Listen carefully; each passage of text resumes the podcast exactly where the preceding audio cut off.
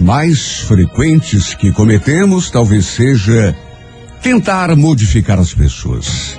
No momento em que nos apaixonamos, por exemplo, temos sempre a sensação de que encontramos a criatura perfeita, o objeto de nossa paixão. Parece-nos então mais do que um simples ser humano, uma rara combinação de virtudes e encantos, pois se algum defeito possui, o amor que porventura sintamos não nos permite enxergá-lo. Mas nada como o tempo e a convivência para mostrar uma pessoa por inteiro. Um dia percebemos que nem tudo é tão maravilhoso quanto nos parecia. Continuamos amando, é verdade, mas já agora nos incomodam coisinhas nas quais, no calor inicial da paixão, não reparamos. E começamos então a querer mudar a pessoa, transformá-la na imagem fantasiosa criada por nossa mente. Até que esbarramos na resistência do outro, que naturalmente permanece sendo do jeito que sempre foi. E não tem culpa se fizemos dele uma ideia falsa e ilusória. Só aí nos damos conta de que estivemos amando não uma pessoa real, de carne e osso, mas um ser perfeito e infalível que não existe senão em nossa imaginação. Tentar modificar as pessoas talvez seja uma das maneiras mais eficientes de atrair o sofrimento. Quando nós aceitamos o outro do jeito que o outro é, estamos bem perto de ser infelizes e de tornar também o outro infeliz. Pois uma pessoa é o conjunto de seus defeitos e qualidades. E nem todo o amor do mundo tem o poder de transformar um ser humano comum no personagem de romance que nossa mente fantasiou.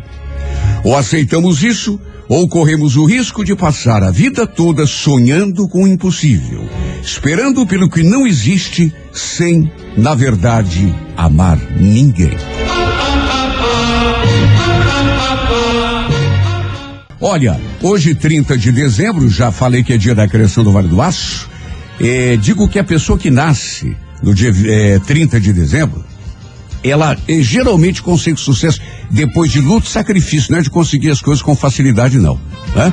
É, e tem sempre que enfrentar muitos altos e baixos até alcançar alguma estabilidade. Embora normalmente tenha força interior suficiente para superar os momentos difíceis, não está livre de algumas fases de intenso pessimismo, quando pode inclusive sentir-se incapaz de reagir. No entanto, dificilmente se entrega a alguma situação. Mais comum é a fase de baixo astral passar e aquela velha determinação prevalecer no final.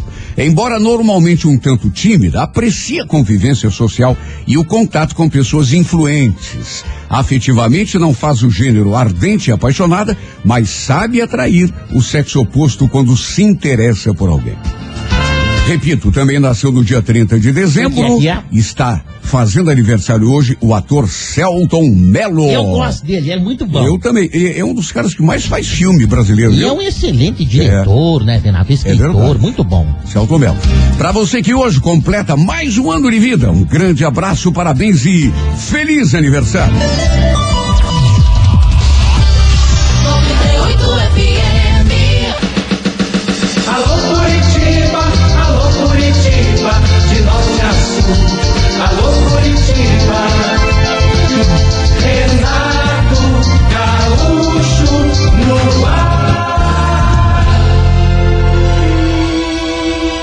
Começa agora o momento de maior emoção no rádio. 98 FM apresenta A Música da Minha Vida com Renato Gaúcho. Quando eu estou aqui, eu vivo esse momento lindo.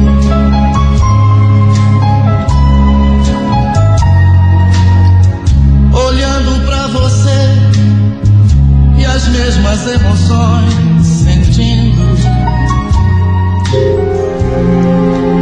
eu me encantei por ela, mas desde o primeiro instante.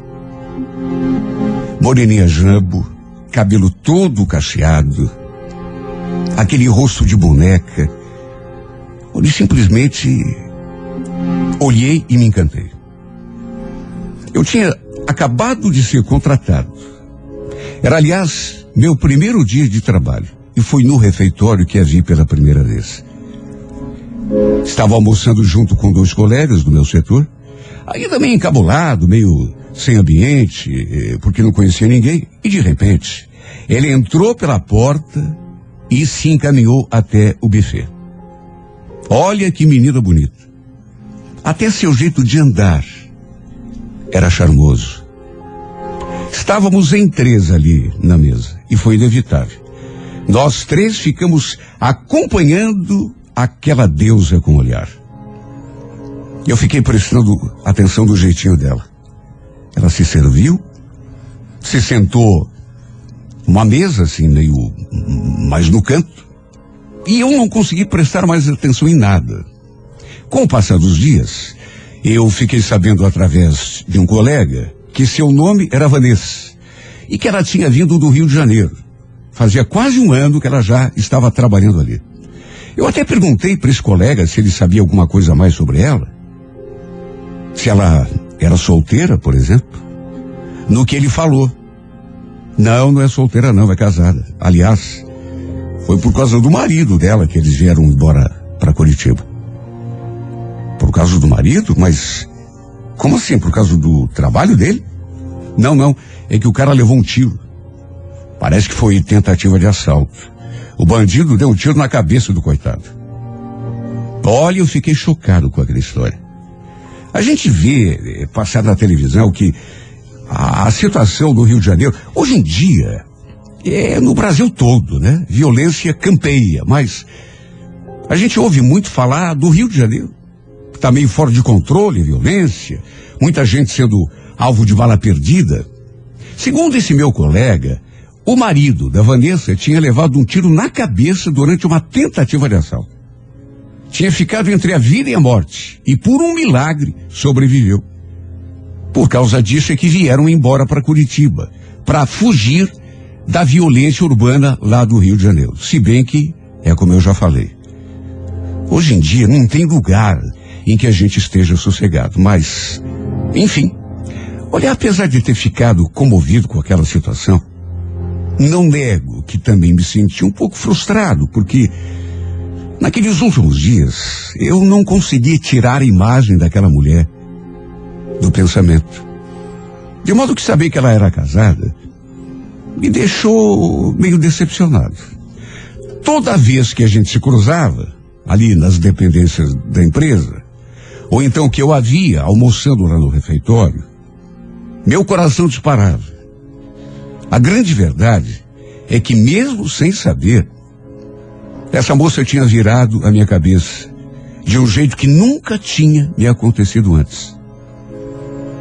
Eu achei melhor não ficar especulando muito sobre a vida dela ali com aquele meu colega, até porque o que eu queria saber ele já tinha me contado. Infelizmente, para mim, ela era casada. E só isso já era motivo para eu tirar aquela história da cabeça. O problema foi que, mesmo tentando evitar, aquele sentimento foi crescendo dentro de mim. Toda vez que eu a via, era inevitável sentir aquele tremor do corpo todo, aquele arrepio. Meu coração disparava e eu ficava todo bobo, sem saber o que fazer. Era inevitável, mesmo não querendo. Ela sempre causava esse tipo de reação em mim, no meu corpo, na minha alma. Olha, eu ficava parecendo um menino diante dela. Agia como se estivesse meio bobo, sabe? Só que pelo fato de saber que ela tinha um marido, naturalmente que não me deixava sonhar demais. Até que chegou o fim do ano. E teve a festa de confraternização da empresa. Rolou até amigo secreto. E olha, é para ver como são as coisas, né?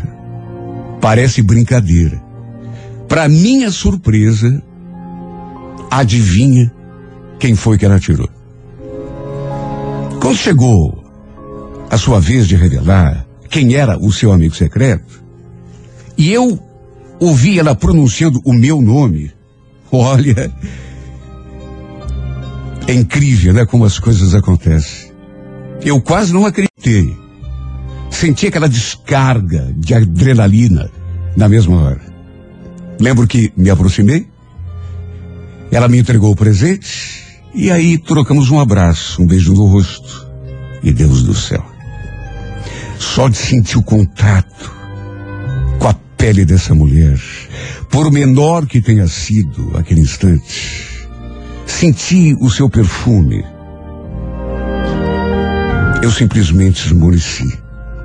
Só o fato de ela ter me tirado no amigo secreto, para mim já foi o melhor presente de Natal. E como se fosse pouco, foi justamente nesse dia e por conta dessa brincadeira que a gente acabou se aproximando um pouco mais. Até porque, pelo menos até aquele dia, nunca tínhamos conversado. Depois do amigo secreto, o DJ colocou o pessoal para dançar e foi nessa hora que ela se aproximou de mim, me pegou pela mão e me chamou para dançar ali junto do pessoal. Eu naturalmente aproveitei e fui, né? Imagine se não. Até porque ela pegou a minha mão de um jeito tão delicado e já foi me puxando ali para aquela rodinha, aquele pessoal dançando no meio do salão. E olha, por incrível que pareça, porque, repito, até aquele dia, a gente nunca tinha sequer conversado. Sei lá, ela. Ela, depois da entrega do presente, ela ficou me olhando de um jeito que fez meu coração bater mais forte. Parecia até. E olha, eu não queria me antecipar, eu não queria acreditar numa coisa que talvez não fosse verdade, mas a impressão que me deu foi de que ela tinha gostado de mim. Juro, podia ser até impressão minha, mas eu senti que ela tinha simpatizado comigo. Ficou o tempo todo ali do meu lado, dançando. E às vezes a gente meio que se esbarrava assim. E nessas horas só Deus sabe como eu me sentia. Ela tinha um jeitinho de dançar. Ela tinha um jeitinho de caminhar. Ela tinha um jeitinho de falar. Tudo nela era bonito. Sabe aquele sotaque carioca? Até meu nome ela falava diferente. Marcos. Com aquele R assim carregado, sabe? De qualquer modo, ficou nisso. Até porque, para minha tristeza, ela acabou indo embora mais cedo quando a festa estava começando a ficar boa. Chamou um carro de aplicativo e foi embora para casa. Bom, não preciso nem falar que depois disso a festa para mim terminou, né? Perdeu completamente o encanto. Para ser bem sincero, eu acho que aquela festa é, não foi boa, é, acabou sendo meio negativa para mim. Porque se eu já estava encantado, depois daquele beijo no rosto, daquele abraço, do presente que ela me deu, dos momentos que ficamos próximos um do outro ali, dançando, parece que aquela paixão ficou ainda mais intensa. Eu simplesmente não consegui mais tirar essa mulher do pensamento.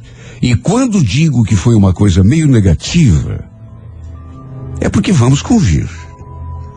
Se encantar desse jeito por uma mulher casada, raramente é bom negócio, né? Era alguma coisa que eu sabia que não ia acontecer. Eu acabar me apaixonando por uma mulher que tinha um marido, tinha família, tinha vindo embora do Rio de Janeiro para cá justamente por conta do marido que tinha levado um tiro. Só que mesmo sabendo de tudo isso, foi inevitável. Caí de amores por ela. De um jeito que, repito, nunca tinha me acontecido antes. Claro que a nossa convivência ali deixava as coisas mais difíceis para mim. Quando a gente se via, por exemplo.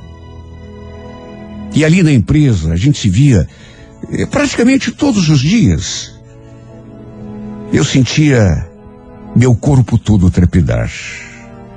Parecia até que ia me dar um troço quando eu topava com ela. Até que na quarta-feira aconteceu de almoçarmos juntos. ela tinha me dado uma camisa de presente. E perguntou se eu tinha gostado, se tinha servido. E eu falei que tinha adorado, que estava na medida. Ela sorriu toda satisfeita. E não me perguntem por quê.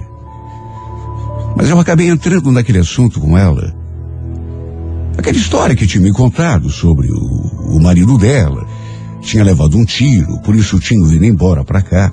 E ela confirmou. Disse que era tudo verdade. Tudo o que tinha acontecido tinha deixado todo mundo assustado, a família toda. O marido dela, inclusive, tinha ficado meio traumatizado. Por isso vieram embora para Curitiba. Perguntei se ele estava gostando daqui, se já tinha se acostumado. Ela falou que sim, que Curitiba era a melhor cidade do mundo para se viver. Que não pensava em voltar para o Rio de Janeiro nunca mais. Aí deu aquela suspirada assim e eu percebi que ela ficou meio triste quando falou aquilo. Até porque, na situação em que o Miguel se encontra, não tem nem como, né, a gente voltar para lá. Mas como assim, Vanessa? Em que situação que ele se encontra? Ah, é por causa do tiro que ele levou. Miguel nem levanta da cama. Só para você ter uma ideia. Meu Deus, eu eu não sabia. Olha, aquilo que o meu amigo tinha contado, juro que eh, não tinha chegado a tanto. Talvez ele nem soubesse desse detalhe, mas eu fiquei tão surpreso quando ela falou aquilo. Seu marido tinha sobrevivido ao tiro. Isso eu já sabia. Mas tinha ficado com sequelas. Praticamente nem se movia direito. Vivia mais na cama do que em outro lugar qualquer.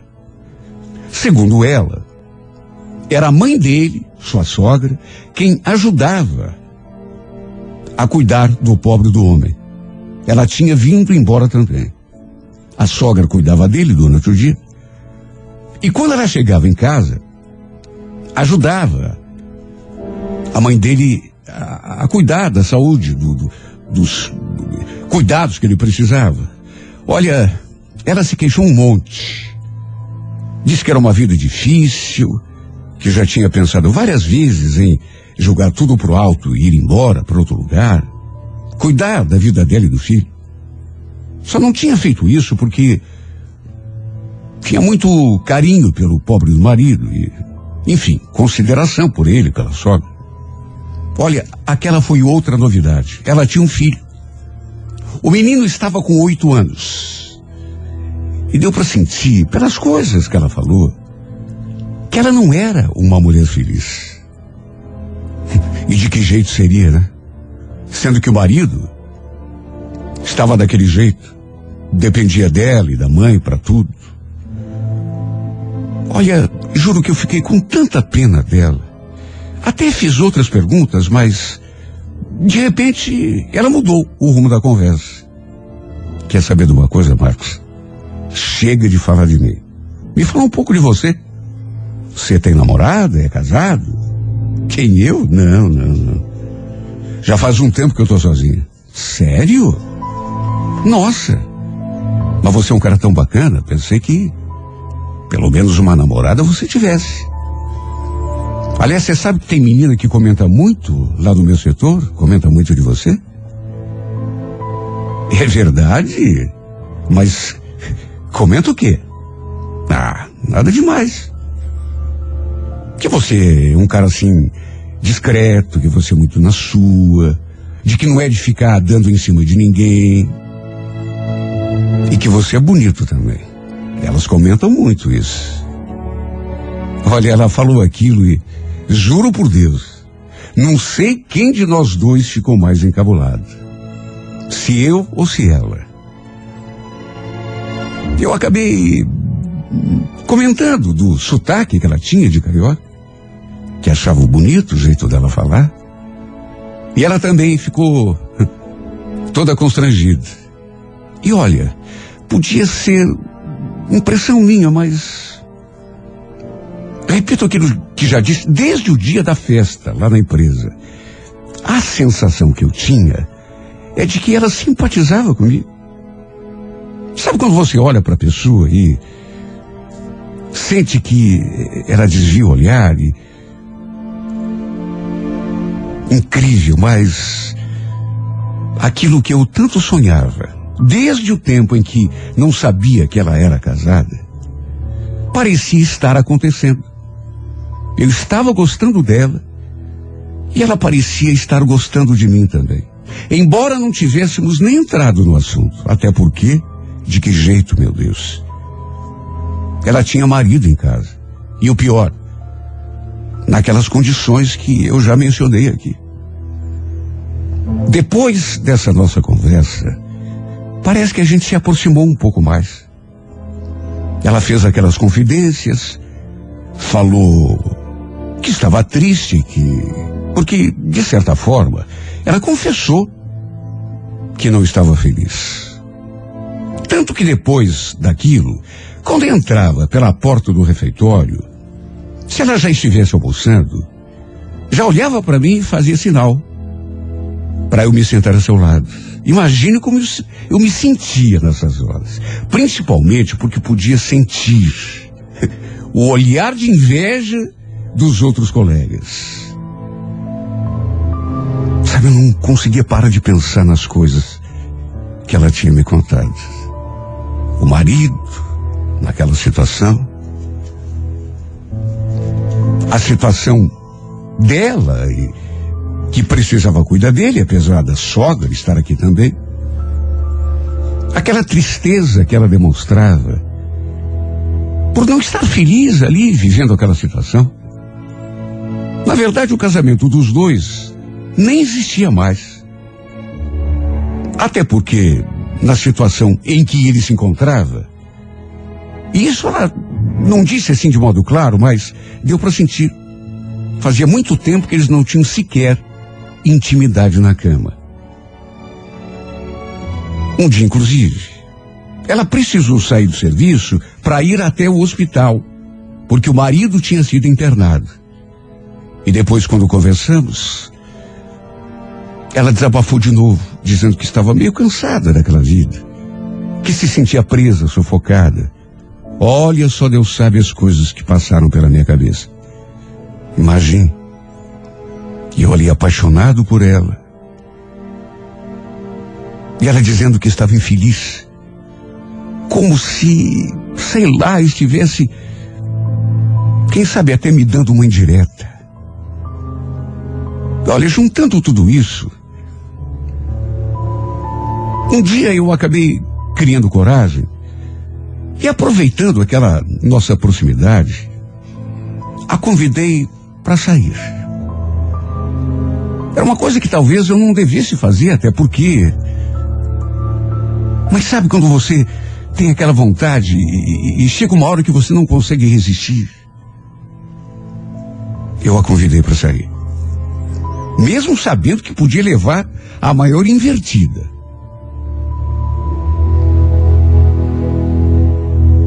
Ela olhou assim para mim. E no fim, para minha tristeza, recusou. Olha, eu adoraria, só que não posso. Preciso voltar para casa para ajudar minha sogra. Ela já fica o dia todo com meu marido. Olha, eu fiquei tão decepcionado. Porque mesmo sabendo que ela podia responder daquele modo, eu estava com tanta esperança. Só que mesmo decepcionado, não desisti. Volta e meia, eu a convidava de novo. Até que numa sexta-feira, quem sabe até por conta da minha insistência, ela acabou aceitando. Lembro dela dizendo que precisava mesmo sair um pouco, se distrair, porque sua vida estava tão corrida topou. Mas disse que não podia ficar muito tempo. Olha, eu nem acreditei quando ela aceitou. Quando entramos no meu carro e partimos rumo àquele barzinho, eu me senti flutuando. Estava tudo tão gostoso. Sabe, nós dois ali, sozinhos, sem ninguém por perto. Acabou rolando aquilo que eu tanto queria. Desde que a conheci. Na minha cabeça, eu já tinha, sabe, vivido aquela cena, experimentado aquela cena, eu acho que milhares de vezes. A certa altura, a gente se olhou e eu tomei a iniciativa de beijá-la. Para minha felicidade, ela não se retraiu. Pelo contrário, respondeu. Olha, eu nem acreditei que aquele beijo estava acontecendo mesmo. Parecia um sonho. E o melhor é que não ficamos só no beijo. Começamos ali, naquele barzinho, e fomos terminar tudo em cima de uma cama de motel. Olha, foi o momento mais maravilhoso de toda a minha vida. E como não seria, meu Deus? Há quanto tempo que eu sonhava em tê-la para mim? E agora estava acontecendo. Nós dois ali, em cima daquela cama. Nunca fiz amor de um modo tão intenso. Até porque estava tão apaixonado. Depois a deixei no terminal, perto da casa dela. E só Deus sabe os planos que fiz depois daquela noite. Eu a queria para mim. Mas a queria para mim de um jeito assim definitivo. Não a queria para mim apenas por uma noite. Já comecei a sonhar. Já comecei a imaginar nós dois vivendo juntos, vivendo um romance de filme. No sábado, no entanto, ela não foi trabalhar. Fiquei preocupado porque, sei lá, só na segunda-feira é que a gente conversou. Depois do almoço, a gente ficou dando voltas ali perto da empresa e de saída eu notei que ela estava esquisita. O semblante é preocupado, quieto. Eu queria tanto conversar sobre a gente, sobre o que tinha acontecido. Sobre como ficaríamos depois da noite maravilhosa que tínhamos passado juntos. Só que, repito, ela estava esquisita. Perguntei se tinha acontecido alguma coisa e percebi que ela fez força para se segurar. Sabe quando a pessoa está prestes a chorar? Por que que você está assim? Me conta. Marcos, eu. Eu tô arrependida. Se desculpe, mas. Eu não posso fazer isso com o Miguel. Ele é o pai do meu filho. E apesar de tudo, eu ainda gosto dele. Tá, mas o. Que você está querendo dizer? Você se arrependeu do que a gente fez? É... Olha, foi a conversa mais difícil da minha vida. Ela falou que tinha adorado ficar comigo. Mas que não tinha conseguido nem dormir depois daquela noite, de tanto remorso, de tanto que estava arrependida, apesar de ter gostado de tudo o que aconteceu.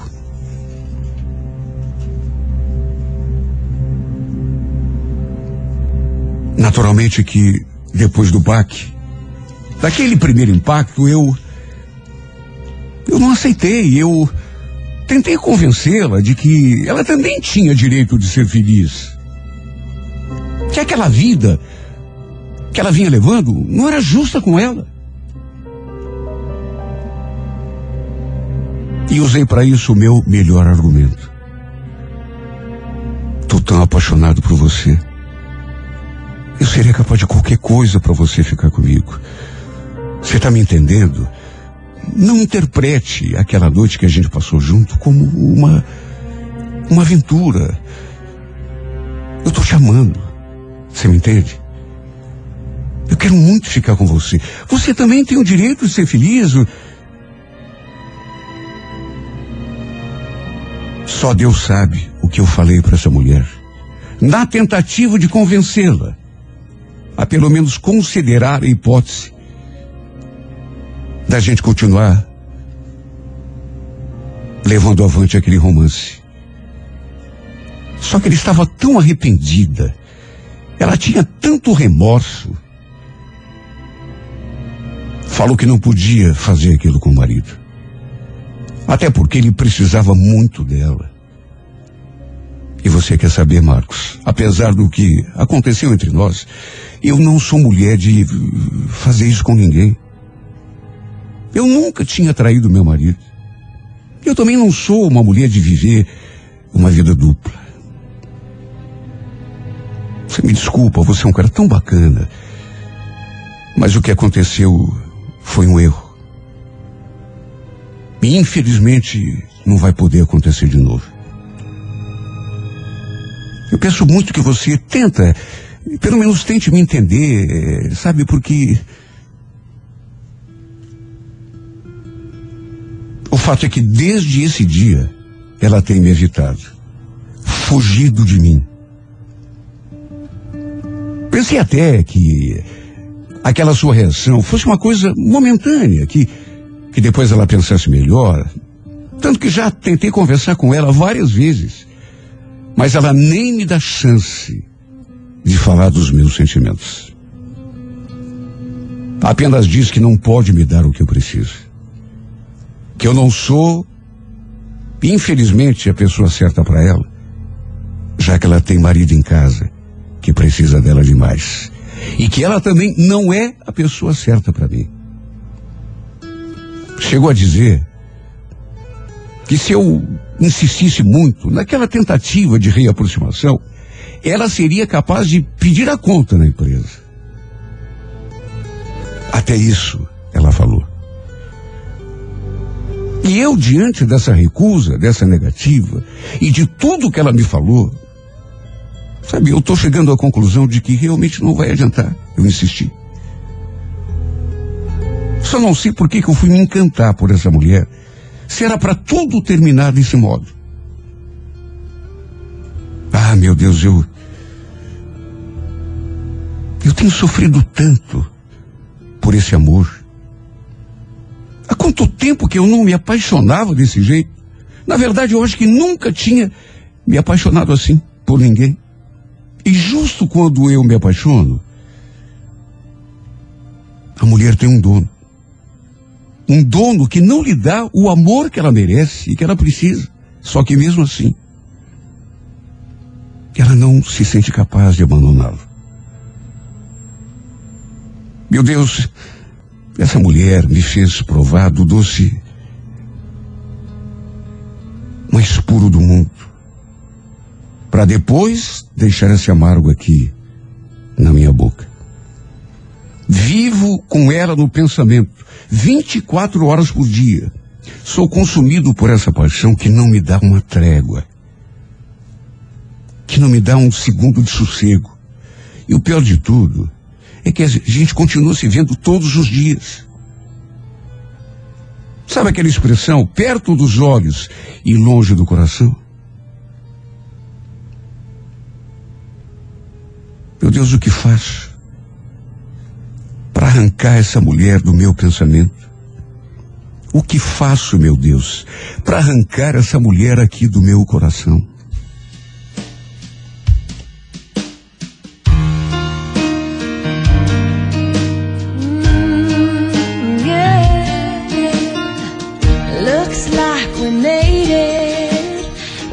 how far we've come, my baby. We might have took a long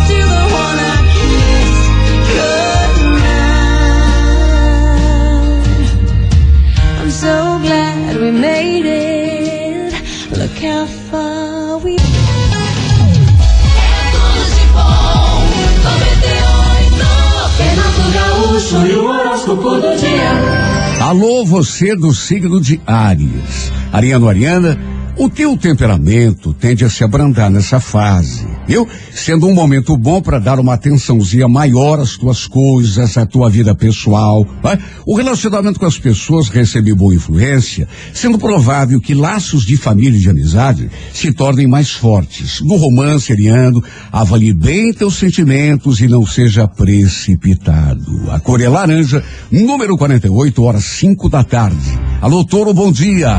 Taurino, Taurina, você talvez precise tomar um cuidado maior com a mente e o corpo nessa fase, especialmente o sistema nervoso. O momento está exigindo mais firmeza de convicções, viu, Toro? Confiança na tua capacidade. Nas relações amorosas, de um modo geral, a discrição será fundamental. Não permita interferências na tua vida pessoal. A Coreia Amarela, número 50, hora onze e meia da manhã. Alô, gêmeos, bom dia. Geminiano, Geminiano, fase favorável ao teu desenvolvimento no trabalho. Embora o grau de progresso que venha a conseguir nessa fase que começa agora esteja na dependência da tua força de vontade e da continuidade de esforços. Tua facilidade de se comunicar também será decisiva, viu? Seja acessível, não despreze nem dispense a participação dos outros. No amor gêmeos, talvez haja mais quantidade do que propriamente qualidade nas chances de relacionamento que se apresentarem. A Core Verde, número de sorte o 15, hora favorável, sete da noite. Alô, Câncer, bom dia. Olha, Câncer, alguma tensão pode te, se fazer presente nos ambientes que você frequenta, sendo necessário, em função disso, que você saiba se proteger de qualquer tipo de hostilidade. Até porque, vamos convir, né? Não é tempo para isso, né, Câncer? Estamos em clima de festa, de renovação. No romance, da mesma forma, tenha maturidade para lidar com as situações que se apresentarem, né? Uma coisa que a gente faz às vezes, sabe o que, que é e que deve evitar? É tempestade em copo d'água. A Corevinho, número 10, hora três da tarde. Bom dia, Leão. Leonino, Leonina. A posição atual do Sol provoca o nascimento de um período novo, né? Com novas motivações e maior disposição. Nem tudo poderá parecer claro, né? Talvez você sinta uma certa dificuldade para tomar decisões, alguma indefinição, né? Mas que eh, eh, vai ser superada com toda certeza. No romance, Leão, não se force a nada. Saiba dar tempo ao tempo se for necessário. A Corebege, número 29, hora 11 da manhã. Alô, Virgem, bom dia. Atrasos ou dificuldades provavelmente causem um sentimento de impaciência. Controle esse tipo de reação na medida do possível, porque muita coisa na vida a gente não consegue pela inteligência ou pela força, mas sim pela paciência, né? No romance, não violente teu temperamento, tentando ser diferente daquilo que você é. Viu, Virgem? Core Prata, número 53, hora favorável, nove da noite.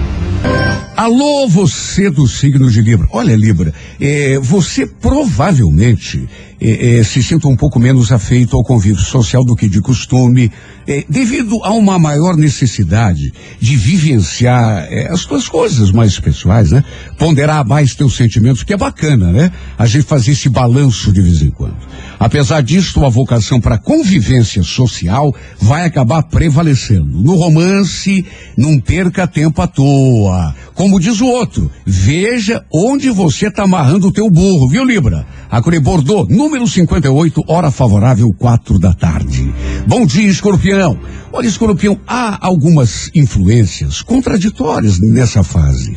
Pode haver manifestações de apoio em relação às tuas ideias, ao mesmo tempo reações contrárias. O que vai decidir a tua sorte agora, sabe o que, que é?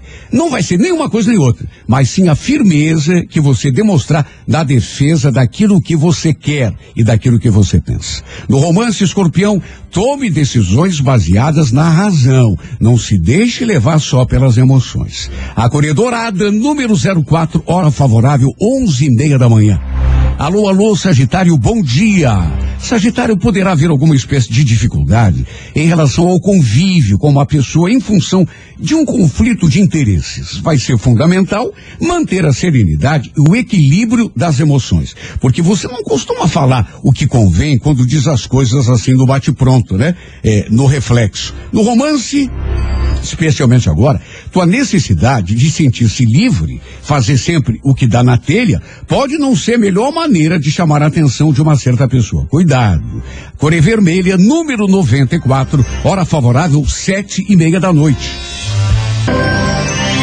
Alô, você de Capricórnio. Capricórnio, o excesso de atividades e responsabilidades talvez não permita que você dedique a atenção que gostaria às pessoas queridas e à tua própria vida pessoal. Procure entender-se bem com os outros, manter uma convivência baseada na compreensão? Isso vai facilitar demais tua vida agora. No romance, não se prenda aquilo que não possa te despertar é, segurança absoluta, viu? Agora é Violeta, número 71, hora favorável, seis da tarde. Alô, Aquário, bom dia.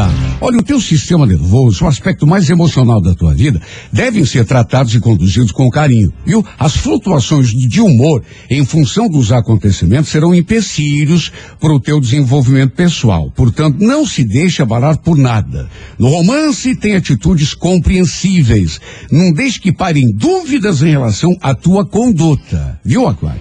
Cor violeta, número 59, hora dez e meia da manhã. Peixes, bom dia. Psiano, psiana, teu astral para as relações pessoais está bom. É possível que sinta até uma atmosfera de mais companheirismo, mais tolerância e compreensão que vai ser muito bacana. No romance, no entanto, expresse alegria e saiba demonstrar capacidade de amar sem ser possessivo e o ciumento autoritário. Viu, Peixes? A Corecac, número de sorte, o 08, hora favorável, oito e meia da noite. Bom dia! Bom dia! Bom dia! Alô Curitiba, alô Curitiba, de norte a sul. Alô Curitiba, Renato Gaúcho no ar. Começa agora momento de maior emoção no rádio.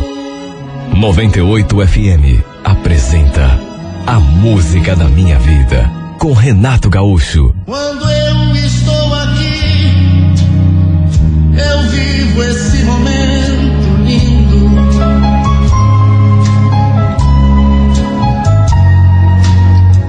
Olhando pra você e as mesmas emoções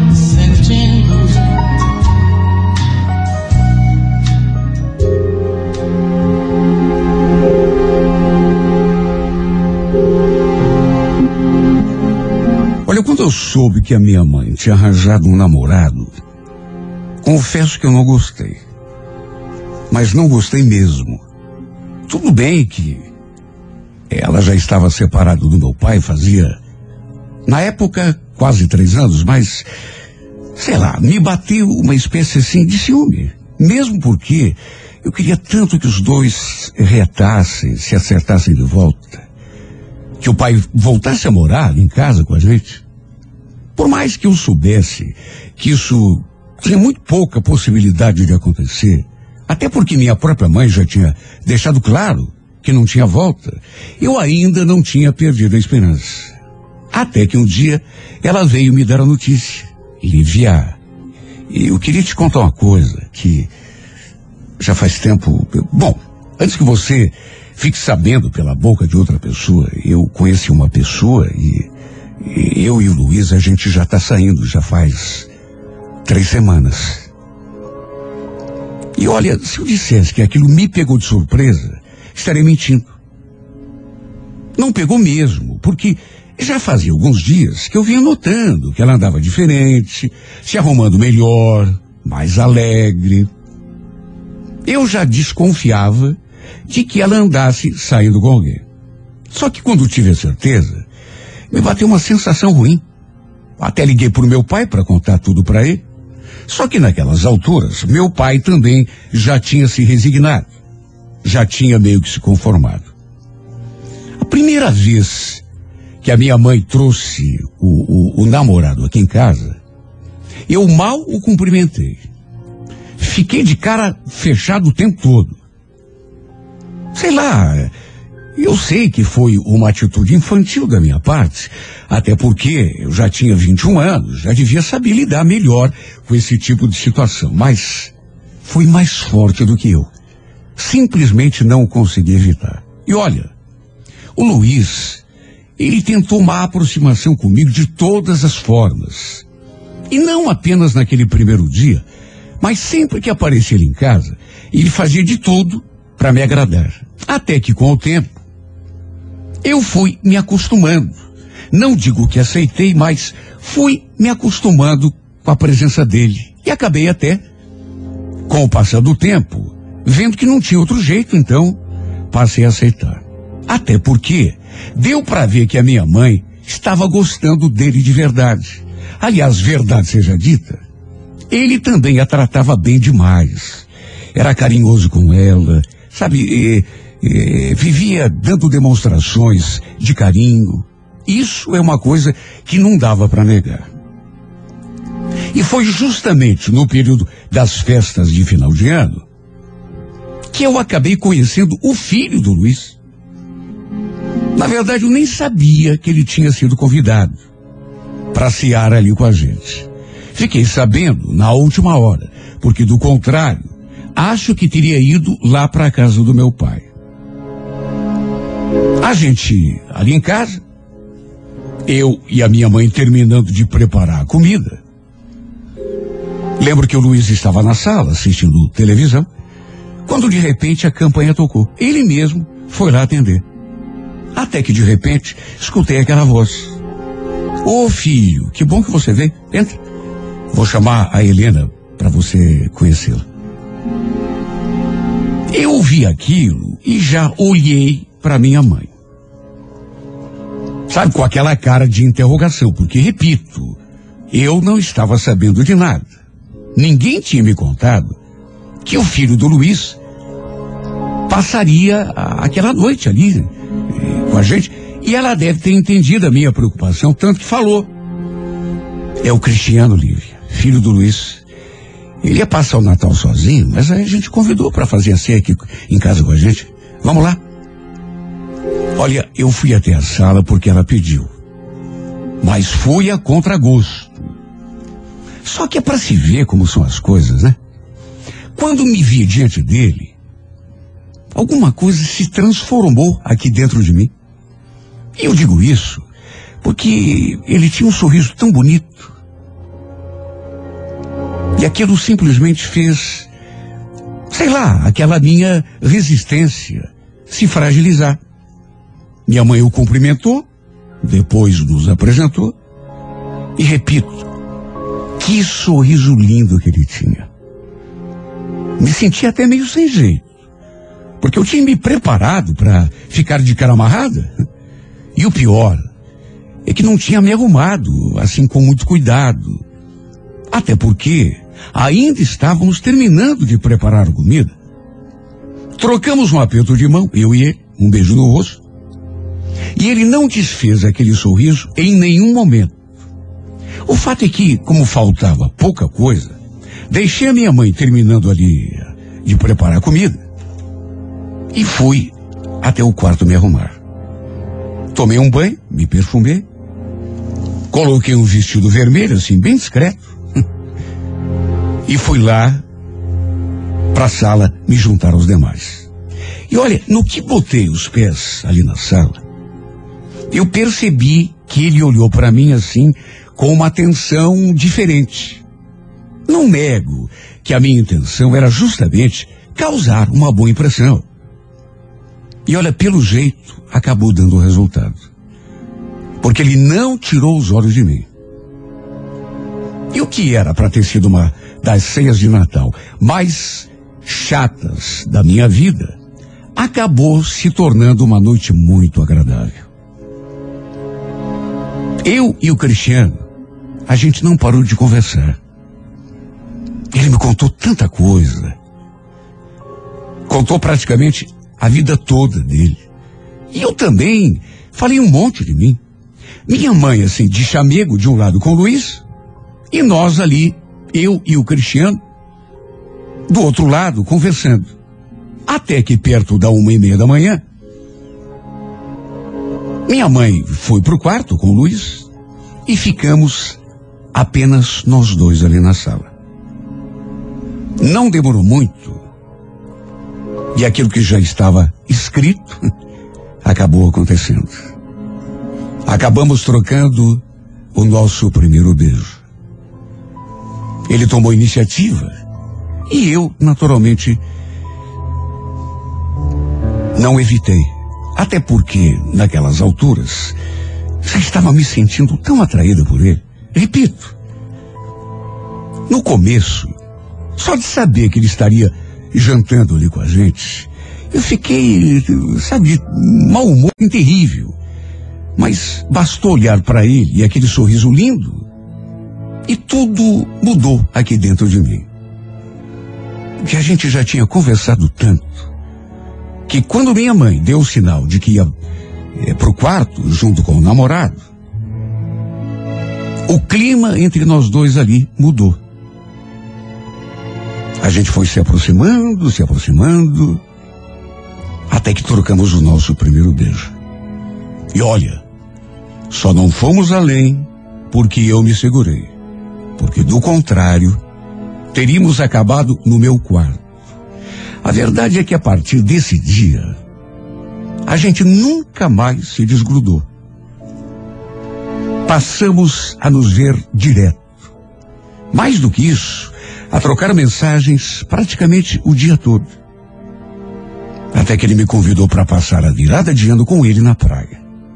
E foi lá que ele me pediu em namoro. E eu naturalmente aceitei.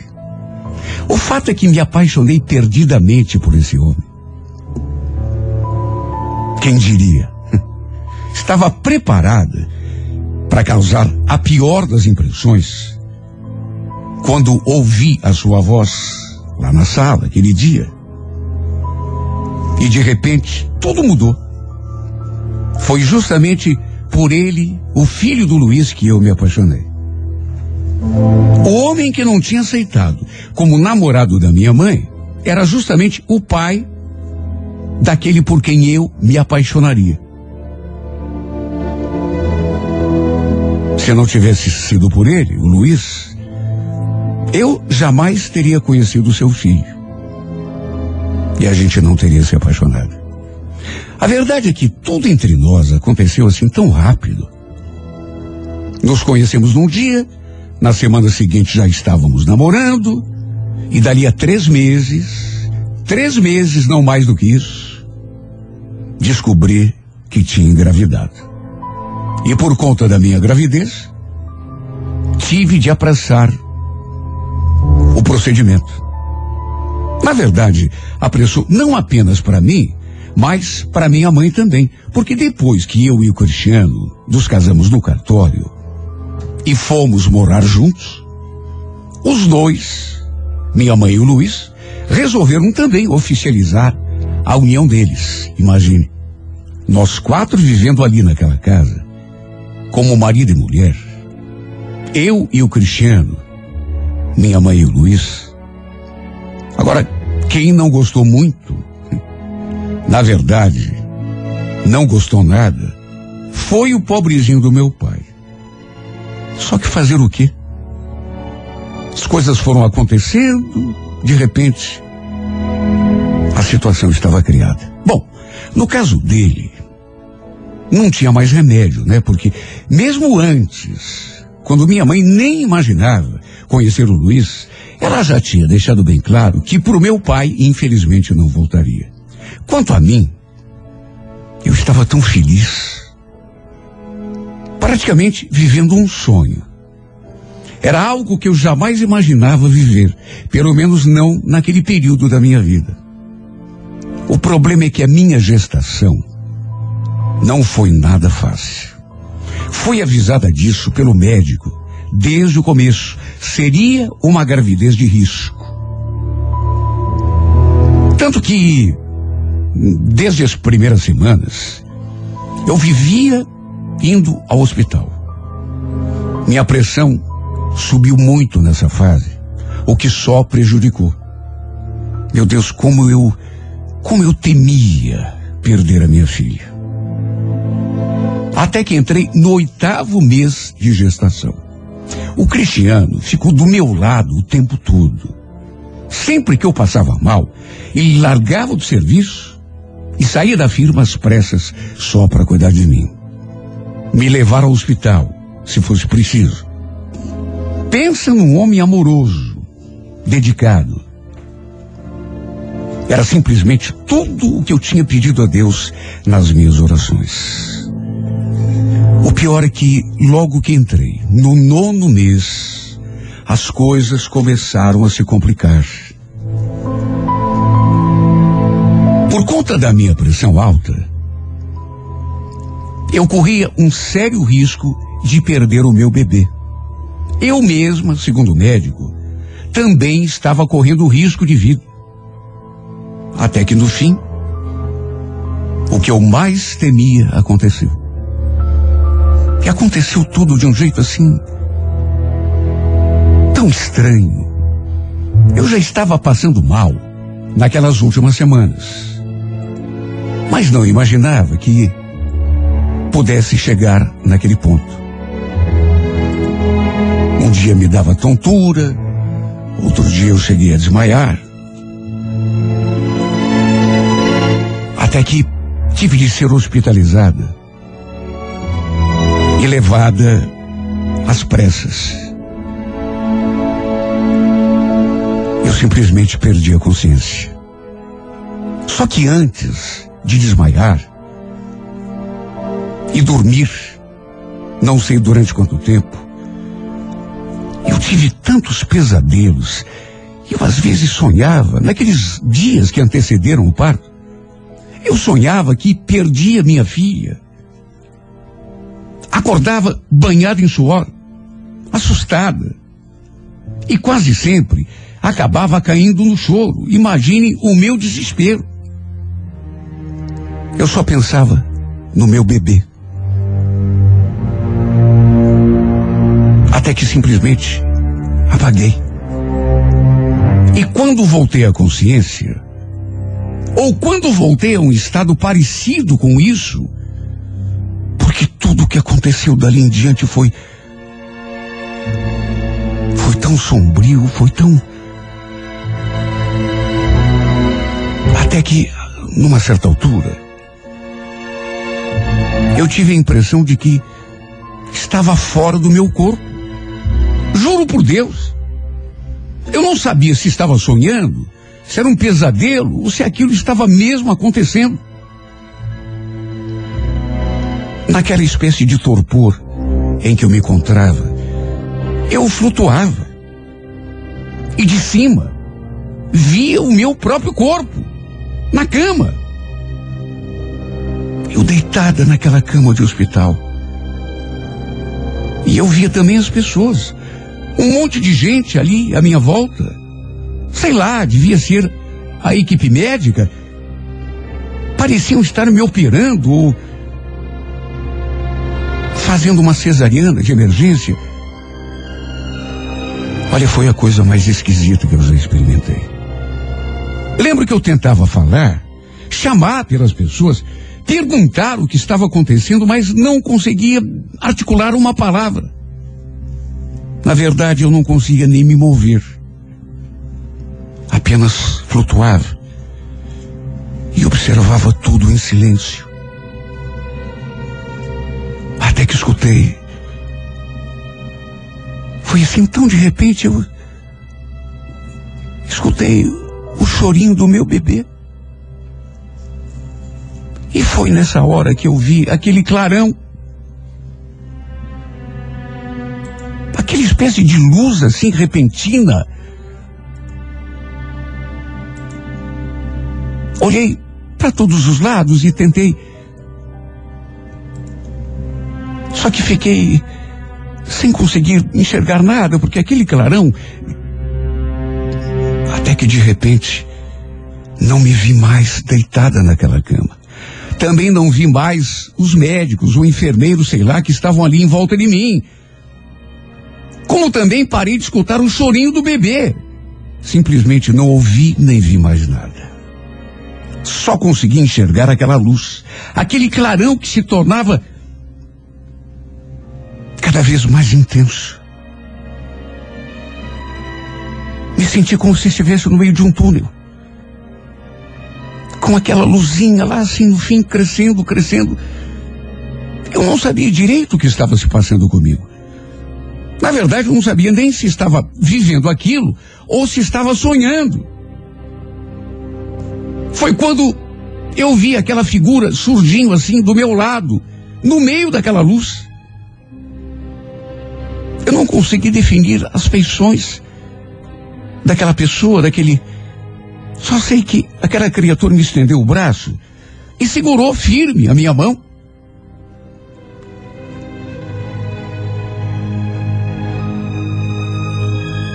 Eu só escutei ele me chamando, dizendo que eu precisava ir. Era uma voz assim interna, suave. Vamos, temos de ir.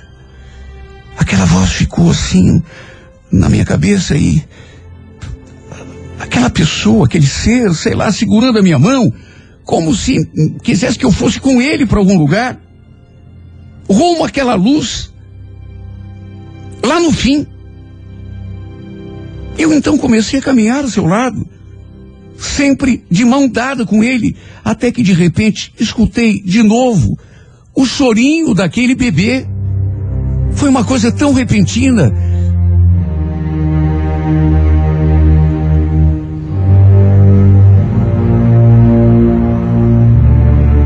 Eu tive aquele baque. O chorinho daquele bebê assim no meu ouvido se tornando mais intenso.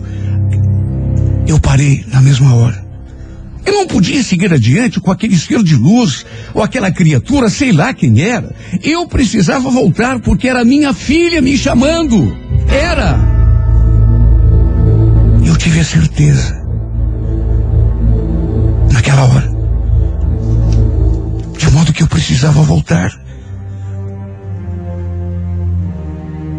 Só que aquela mão me segurando, fosse de quem fosse.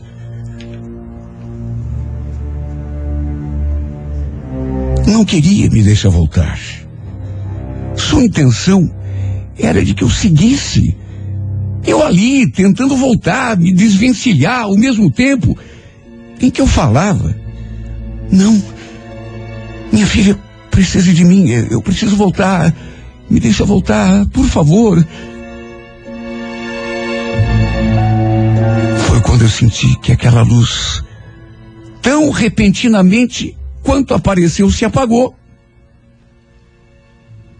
Eu então fechei os olhos.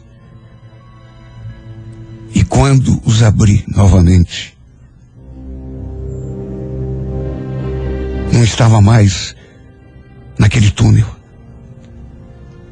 Estava, na verdade, deitada numa cama de hospital.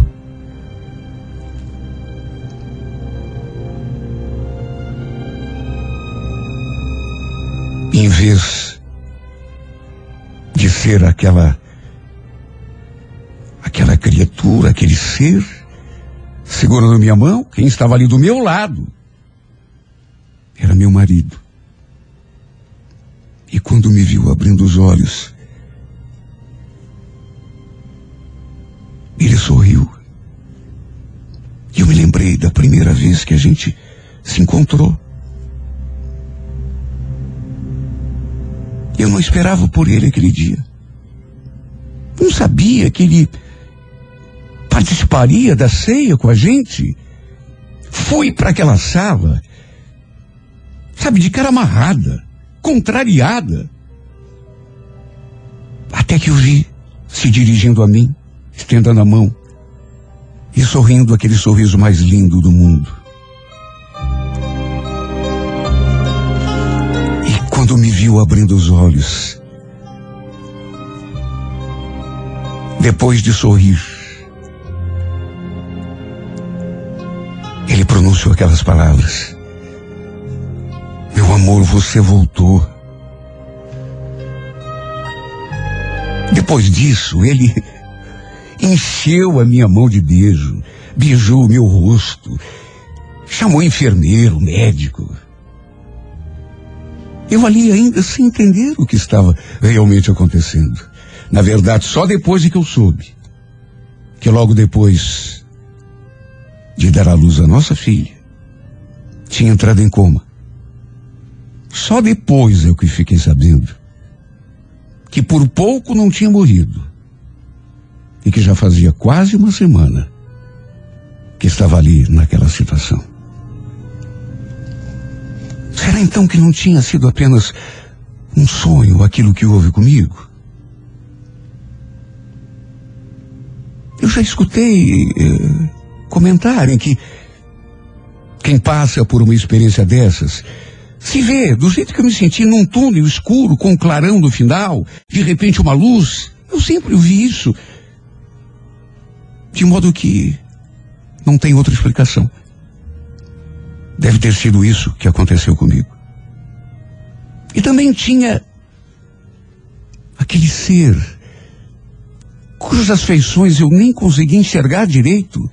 Só sentia da verdade a pressão daquela mão segurando a minha mão, tentando me conduzir na direção daquela luz, lá longe, lá no fim.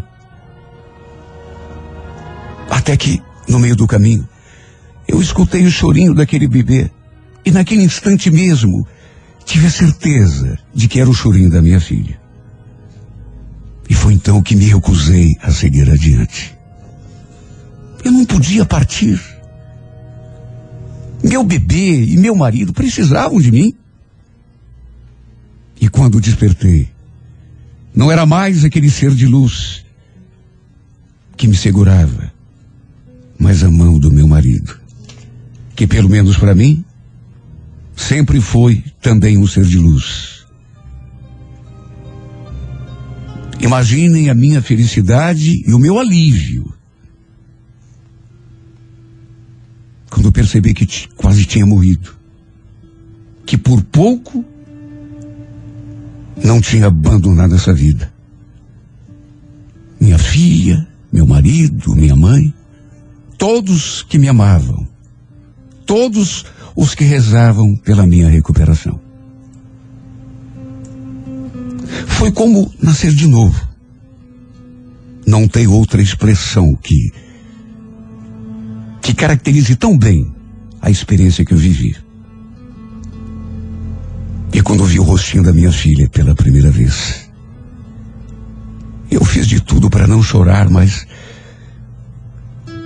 não consegui evitar. Na verdade, eu ri e chorei ao mesmo tempo. Ela é tão linda tão miudinha, tão frágil. Não sei explicar o que houve comigo. Mas hoje tenho certeza de que estava sendo conduzida ao paraíso. E aí recebi outra chance de Deus para poder voltar e cuidar da minha filha. Da minha filha e da minha família. No fundo, não sei se eram eles que precisavam de mim ou se era o contrário se sou eu que preciso tanto deles. De qualquer modo, não importa. A única coisa que importa é que hoje posso dizer que a vida ganhou sentido para mim. Não apenas pela experiência que passei, mas porque tenho a meu lado as pessoas mais valiosas. Aquelas que fazem a minha vida ter um verdadeiro sentido tudo o que aconteceu, e nem poderia ser diferente, foi um divisor de águas. Repito, parece que renasci. Tanto que não consigo lembrar de como eu era antes de conhecer esse que hoje é meu marido e a pessoa mais abençoada que Deus poderia ter colocado no meu caminho. E de que jeito ser mais feliz do que eu sou, meu Deus? Se agora tenho essa família linda, que quase abandonei sem querer, que quase deixei aqui na terra enquanto ia, sei lá para onde, guiada por aquele ser de luz, conduzida por aquela mão. Só sei que agradeço a Deus por essa nova chance. Repito pela terceira vez. É como se eu tivesse renascido. E se a vida já era boa, imagine agora. Estou aqui junto da minha família, as pessoas que mais amo. Junto de meu marido, Esse que também é um ser de luz, que iluminou a minha vida, olhando para o rostinho do meu bebê. Minha pequena Ana Júlia,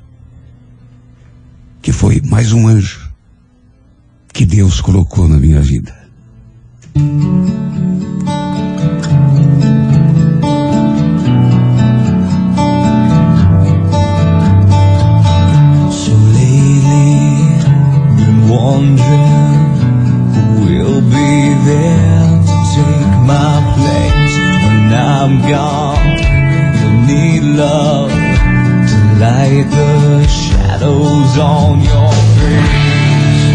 Every great wave shadows.